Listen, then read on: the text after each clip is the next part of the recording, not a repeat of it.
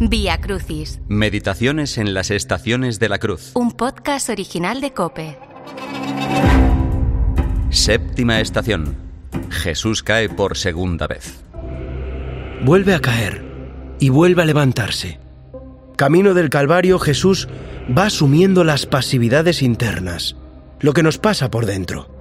Miedo, tristeza, angustia, hastío de la vida, ausencia de Dios como en Getsemaní.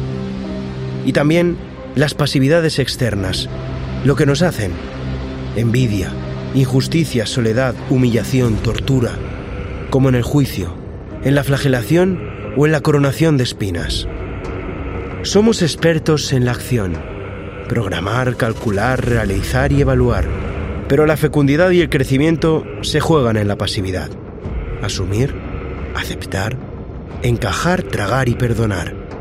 Y casi nadie, y ni en la iglesia, nos enseñan el arte de la pasividad que es el arte de amar. Al contemplar la pasión contemplamos cómo el Señor entró en paciencia. Sus seguidores, nosotros, tú que estás escuchando este podcast ahora, hemos de aprender qué significa entrar en paciencia.